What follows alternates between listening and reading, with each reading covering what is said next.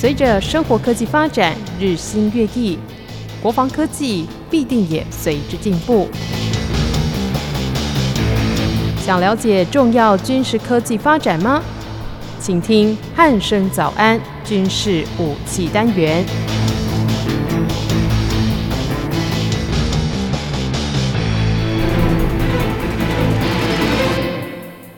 各位听众朋友，您好，欢迎收听今天的军事武器单元，我是易明。今天邀请到全球防卫杂志的主编陈国民主编来到节目当中。国民哥，你好。主持人好，各位听众大家好。嗯，国民哥，这个礼拜就是这个国军的汉光演习哦。对，那当然就是有演练了非常多的科目啊。那当然一开始呢，我们就还是从这个从头来好了，一个阶段一个阶段的来介绍一下今年的汉光演习有什么样的重点。那首先呢，当然就是所谓的这个战力保存的这个部分哦。对，那想请教国民哥，就是我们的国军他们是怎么样去做这个战力保存？我们这样来看，其实通常哦，在第一天就汉光演习第一天的时候，通常是礼拜一。那礼拜一的话，其实。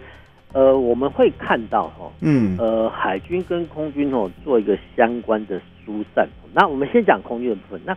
空军的部分呢，其实有很多就是电子媒体啊，因为他们没有办法获得交访进去了。通常他们会在啊，比如说新竹基地或是台中的清泉岗基地外面哈去蹲点。蹲点干嘛呀？啊，蹲点干嘛？就是说，哎，其实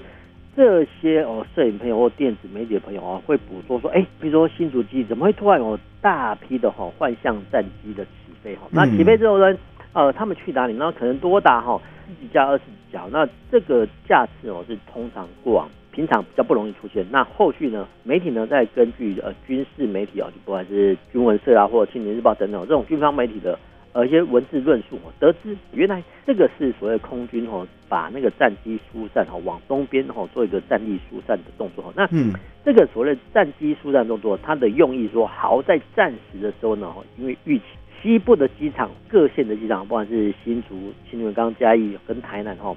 都会遭受到哈中国大量的短程飞弹哈，甚至哈长程的火箭炮的轰击哦。那其实战机呢停留在地面上哦挨打，那基本上是没有办法发挥战力。于是呢，早在哦大概三十年前哦，这个时间点很重要。就三十年前的时候呢，其实军方的高层就想说，我们把哦这个战机呢。先把它藏匿起来，然后这个藏匿起来的话，其实又是脱胎于我冷战的时候呢。其实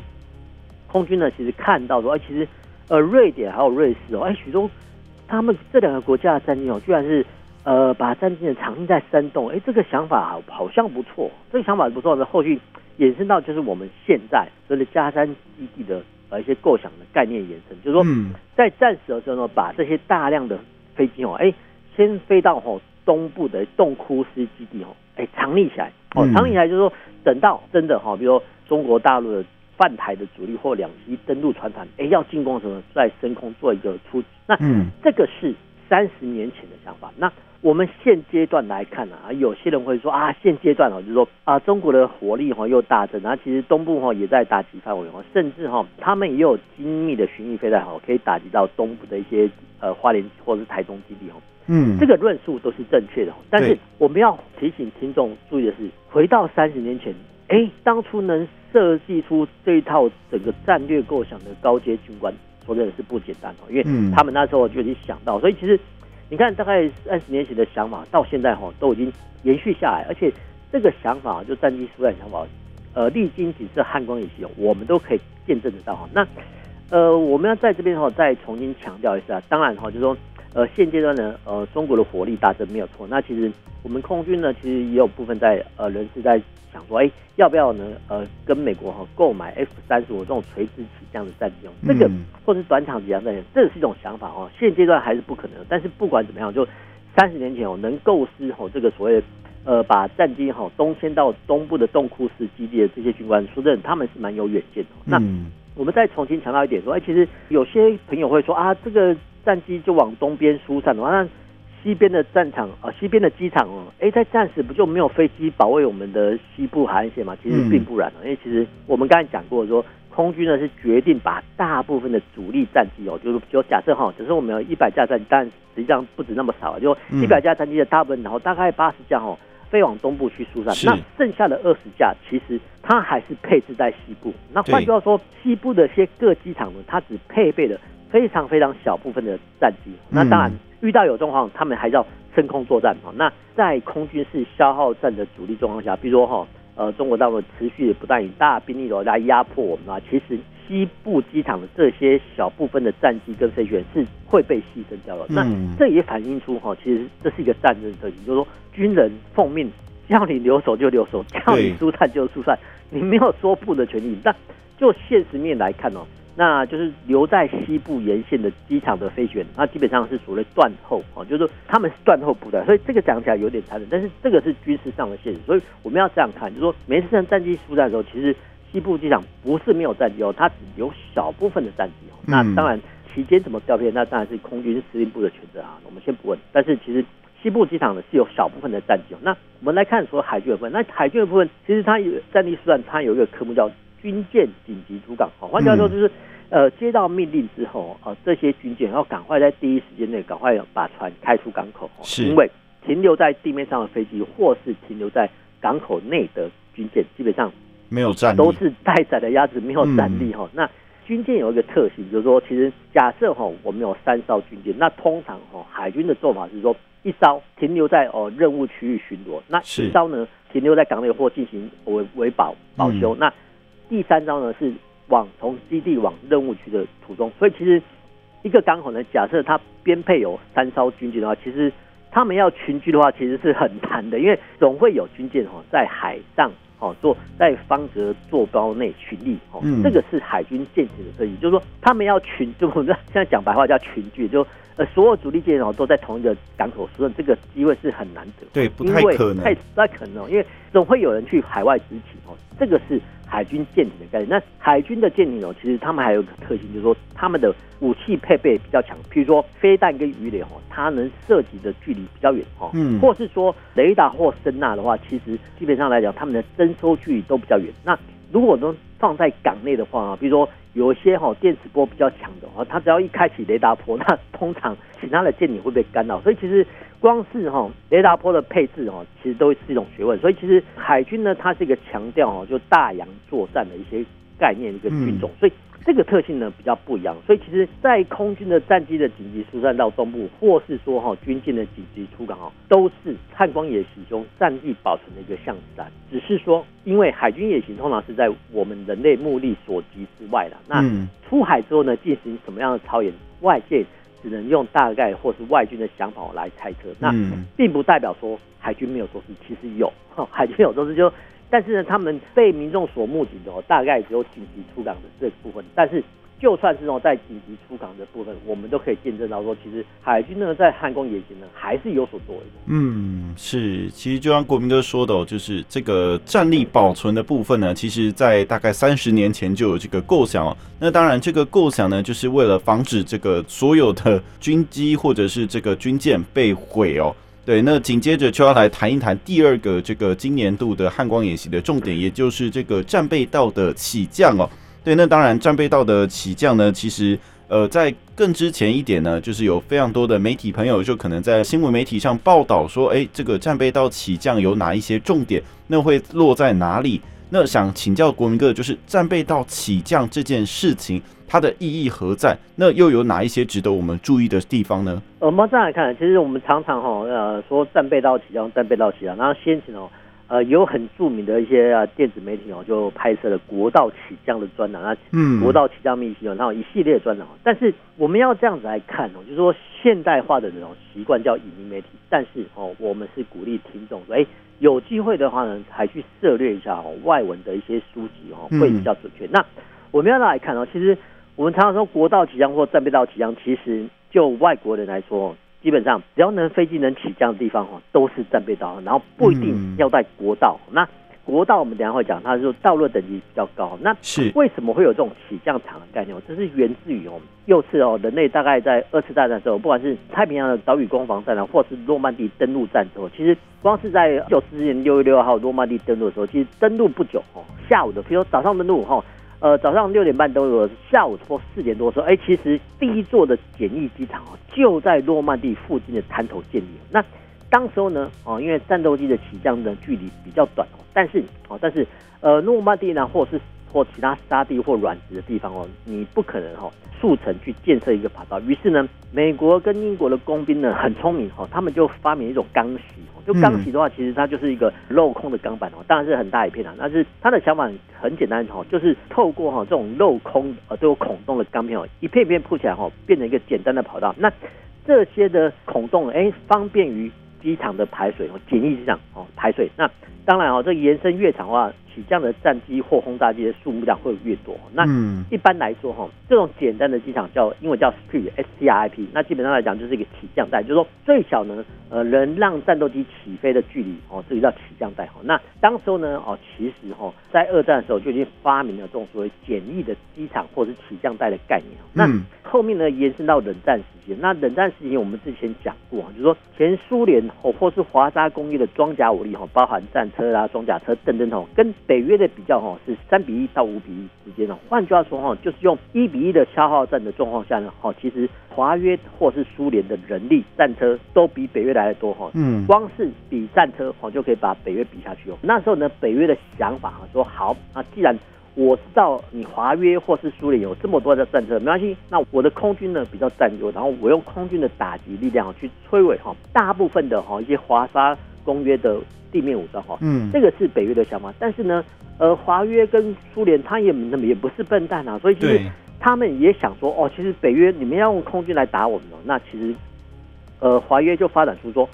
我先去攻击你的机场哦，不管是用突击队或其他方式，甚至当时候呢，苏联都已经规划说，哎，在哪些机场呢要投放几枚战术的核子弹哦，所以其实这些苏联人都已经想过了，那是。在北越制造苏联这种想法的话，其实他们就开发出，哎，有没有可能哦，在现行的机场之外哦，增辟哦，像二次大战之后增辟这种所谓简易的跑道哦，让战机呢赶快起降哦，这个就是最早最早哦战备道的起源，原始是这样子哦。那战备跑道起源哦，其实他的想法很简单，就是我们刚才讲过的一个叫最小起降带哦，那英文叫 MOS，叫 Minimum Operational Speed，就是说每型的战机或是轰炸机的起降距离都不一样。对。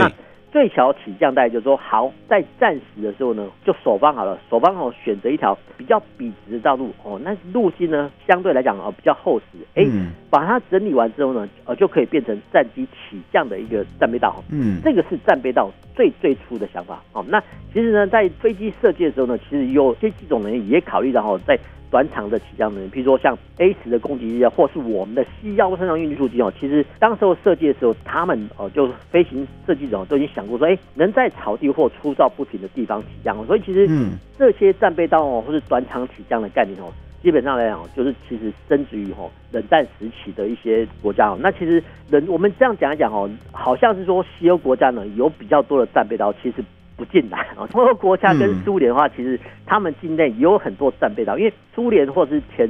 前东欧国家，其实很多地方哦，基本上来讲是地广人稀，那道路呢又很笔直。那现阶段哈，其实飞行员都能做目视的降落哦，天气好的状况都能做目视的降落。那我们现在哈看到我们的国道起降专栏，然后看到什么告示牌哦，比如说千尺的距离牌啊，辅助跟导航设施等等等哈，这些哈就非常条件来讲哦，基本上。都是多的，因为哦，只要气候良好哈，或是道路笔直，符合起降标准的话，其实理论上来讲哦，每一位飞行员都能落得下去。但是哦，但是因为现阶段的飞行员哦，培养真是相当不易哈，发挥也很多，所以其实我们在每一次的哈看到所谓战备道起降哦，都会看到说，哎，地面的车辆呢，或者说地面道路重新翻修，高工局哦会重新翻修，然后呢，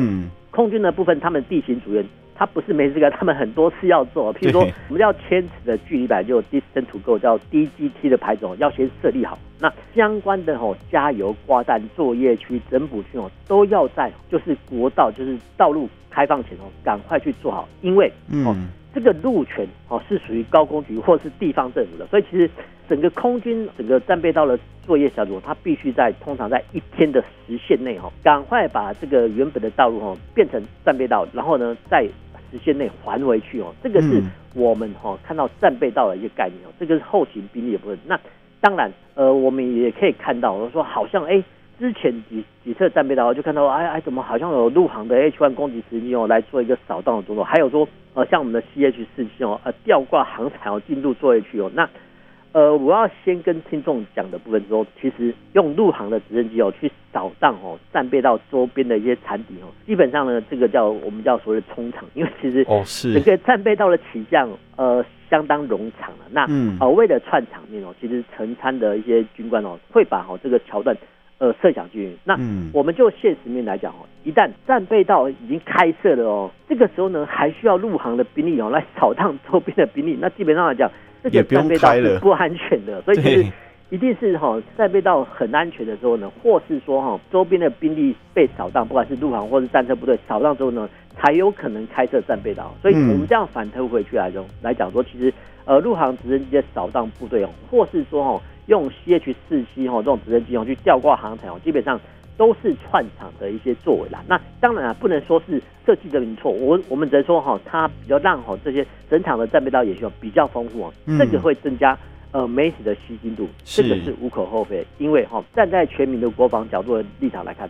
这个是不错的做法。嗯，是，其实就像国民哥说的，虽然战备道的这个可能我们有一些这个直升机进场的这个可能是多余的，甚至是设置一些标示板等等的那些都是辅助的东西，可能都是多余的啦。但是基本上来讲呢，这些东西都还是为了安全性或者是增加这个可看性而设置的。那当然，战备道有它必要的这个战略需求，那当然我们台湾也在积极的在进行这项工作，也是一个不错的发展哦。好，那其实前面讲完空军跟海军的这个隐蔽，那紧接着我们要来讲一下刚才有遗漏掉的这个陆军的部分哦。对，那想请教国民哥，就是陆军他们有所谓的隐掩蔽的这个作为，在汉光演习的期间吗？因为我记得之前在新闻媒体上好像有看到，就是诶有一些这个假车它做成这种就是工程车的这种外貌哦，然后行驶在这个一般道路上，那这样子真的是可行的吗？我们再来看，我在探讨个陆军、呃海军跟空军的，我们来赶赶快看一下哈陆军的一些作为。那嗯呃陆军的隐蔽或掩蔽哈，那基本上单兵的部分啊，其实听众呢比较容易理解哈。比如说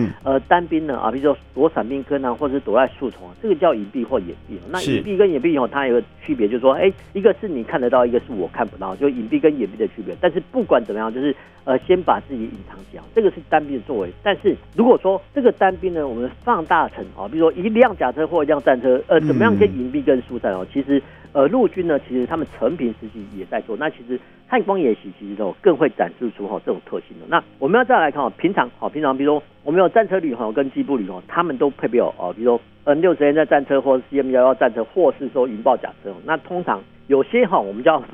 没有停车位哈，这个是通俗的讲法，就是没有战车停放车位的一些单位哦，露天储放可不可以？基本上是可以，但是对。基本上来讲，这个比较危险哦，因为哈比较容易被发现。对方中国大陆他们有影像卫星，他们解析度也不错。嗯、那有没有可能呢？把这些战车、甲车呢，像空军的加山基地一样，把战机这样藏起来？有没有这种山洞？嗯，我跟各位听众讲，其实是有的。是，我们中南部有一些机部或是战车单位，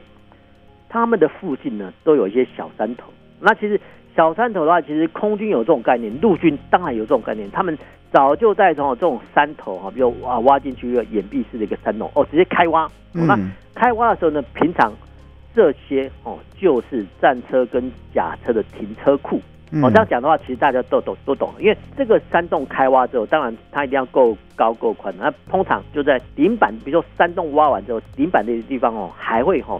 浇灌混凝土来加固哦，因为其实呃搞不好真的是结构会呃会日久而松软，所以通常哈、嗯、这个有水泥掩体的部分哦，在中南部的一些机甲单位，哎，其实看得到哈。那为什么民众不知道？因为平常平时的时候，军方媒体其实很少释出这种照片，但是偶有有几次，我就看到说，哎啊，比如说陆军首长啊，或者说元首哎去视察某单位，哎，居然可以看到说，哎。原来战车后面是有这种水泥式的山洞，没有错，嗯、这个就是所谓的陆军的掩体啊。陆军掩体就是说，呃，我们要讲啊，这个叫所谓基地啊，比如说假设啊，比如说呃，陆军某某旅哦，某某战车旅，哎，它驻地在哪里？通常这个驻地旁边的山洞，通常都会被开挖成掩体哦，嗯、这个很很简单的概念。那其实这个混凝土掩体的话，基本上。呃，就是战甲车的一个家，或者是停车库，哦，这讲直白的话哦，听众比较容易理解。那战车或是甲车呢，保存在基地里面其实是没有用的，因为它必须呢开，哦，开出来做机动哦，跟战斗跟接敌，它才有效用哦。所以其实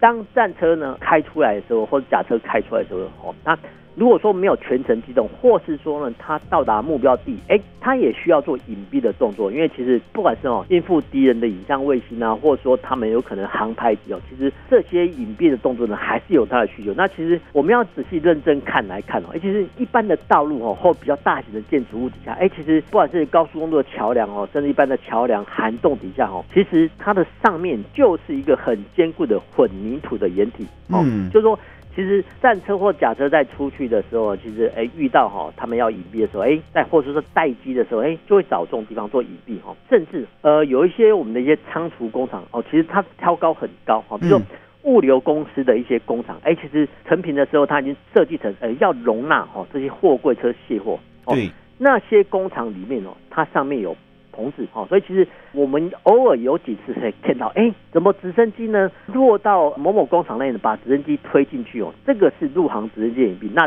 当然，战车跟甲车也可以用同样的方式哦，把这些战甲车隐蔽到工厂哦，这个是所谓隐蔽的部分。那我们刚才有讲过了，还说说，哎，平常说，哎，掩护成哈所谓的工程车的样子啦，或者说木板的呃木板的画纸板哈或工程车或轿车的样子。那基本上来讲，那一次呢，我们只能说哈，那是官兵的巧思啦。因为现阶段的一些陆军呢，其实各国陆军都一样哦，他们哦都有配备了自式的伪装网，所以自式的伪装网它会呃搭配哦，比如说地区的直射，如果说枯黄色，它就搭配枯黄色系的一些伪装网，那呃绿色系的话，它就一般搭配浅绿跟淡绿的伪装网。那现阶段呢，这些伪装网呢，还有部分有抗红外线的功能，所以其实自式装备哦，战甲车的出去机动，它的自式的伪装装备呢，就是伪装网。那这个伪装网呢，通常会比较高级，因为它还会有抗红外线的侦测等等哦。这个是比较高阶的伪装网。那我们再来讲看，就是说，哎，我们刚才已经讲到说，从战甲车从机的隐蔽哈到机接地隐蔽，其实到后面它还是必须要机动去接敌。那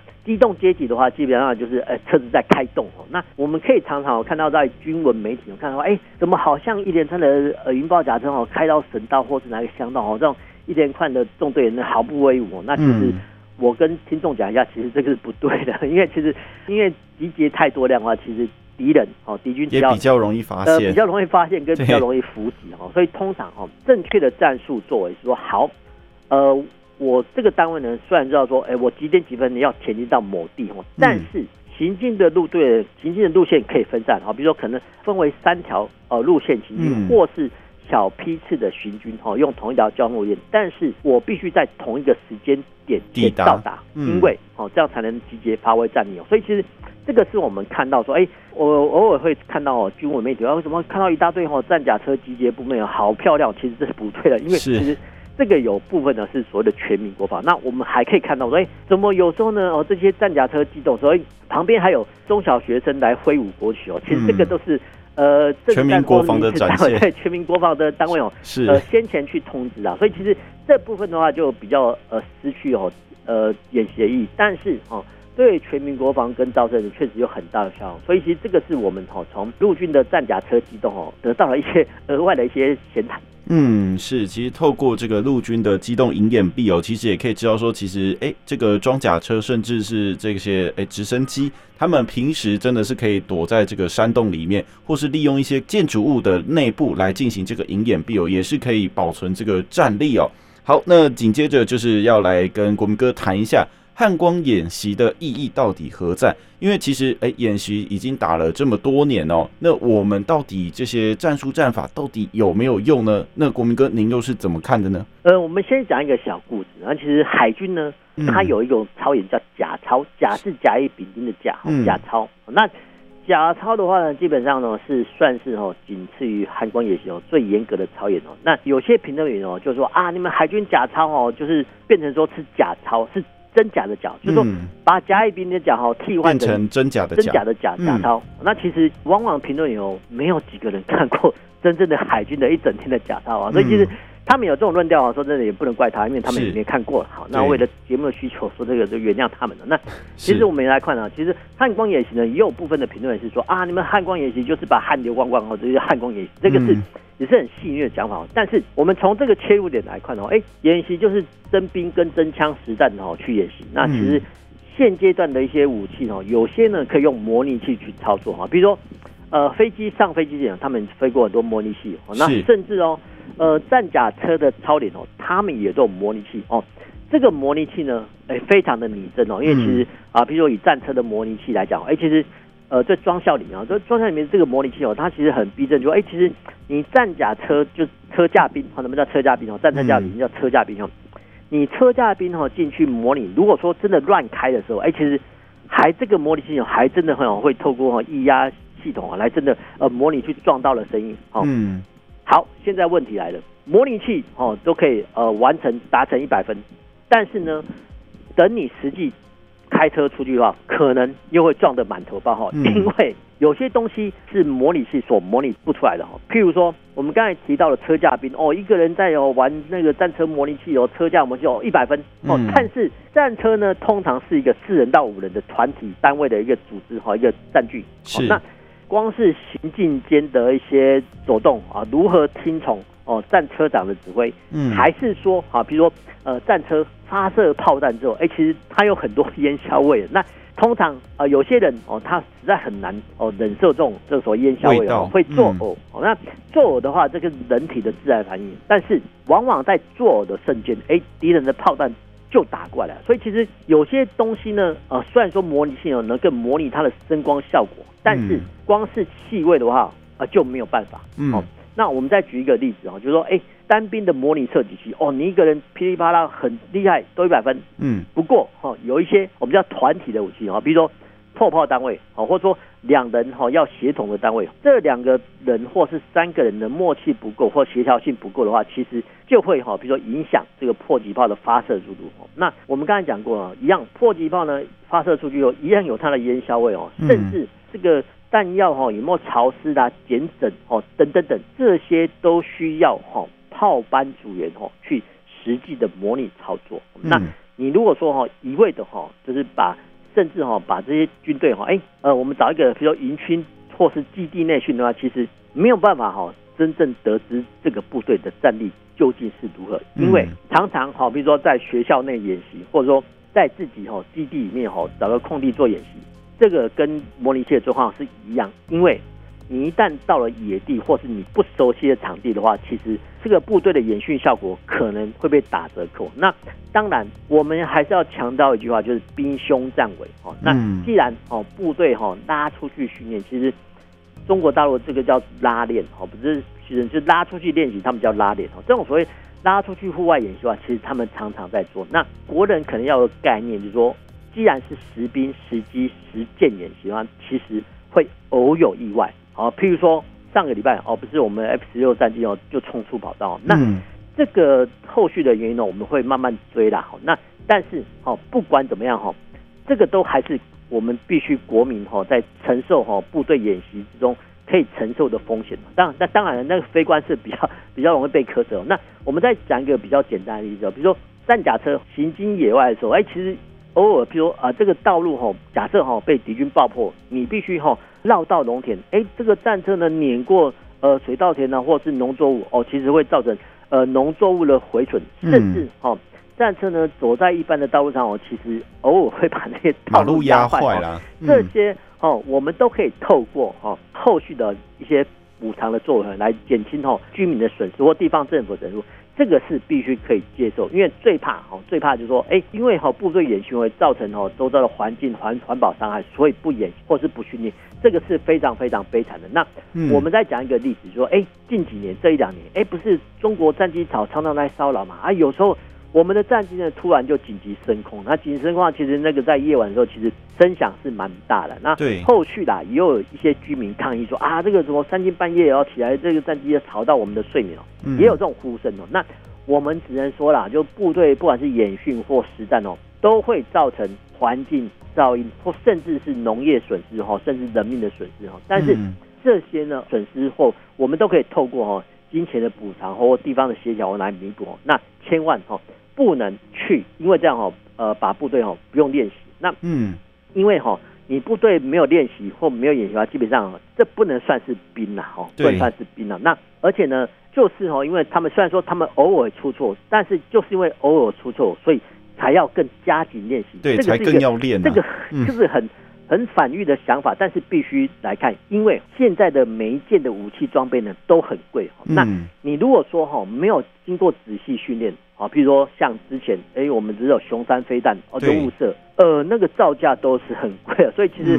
呃，不管是射击纪律或监督啦，或什么机制哦，甚至哈部队自己的内部的训练都必须要。持之以恒，因为必须要透过哈这种实际的演习，让官士兵养成实际操作的一些纪律哦。因为有时候你一不小心哈，就会把啊武器哈射击出也，会造成损伤了。那当然，我们再讲最后一段，就是说，哎，其实呃，有些人会听到说，哎，我们的陆战队啊，每次都在那个加入场抢滩啊，这个有什么必要啊？那我们只能说，哦，那万一呃设想一个状况，说好哪一天哦，我们的东南沙啊被敌军所或是越南所夺取了，那我们靠什么部队来收复它？一样是海军陆战队哦，一样哈，又必须做抢滩登陆。所以其实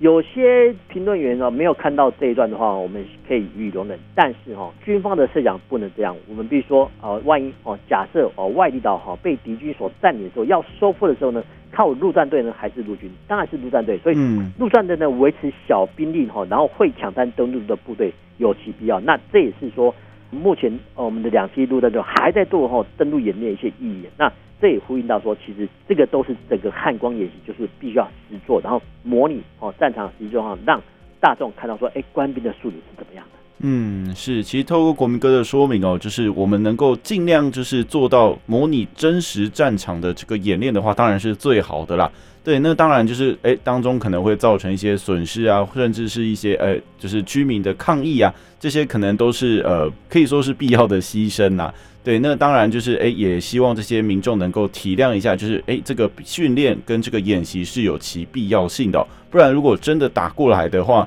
或许这个国军根本就没有这个还手之力哦。那当然也今天透过国民哥的说明呢，我们也知道说，哎，今年度的这个汉光演习哦，除了这个陆海空军各有这个营演毕的一些作为之外，那当然还有最有看头的这个战备道，相信让各位听众朋友就是大开眼界，哎，知道说，哎，我们的这个战备道跟国外的是有什么样的差异？那相信透过今天的节目，可以让各位听众朋友更加认识这些事情。好，在这边也再次谢谢郭明哥为我们听众朋友做了这么详尽的说明。那今天的军事武器单元就到这里，我们下次再会喽，拜拜。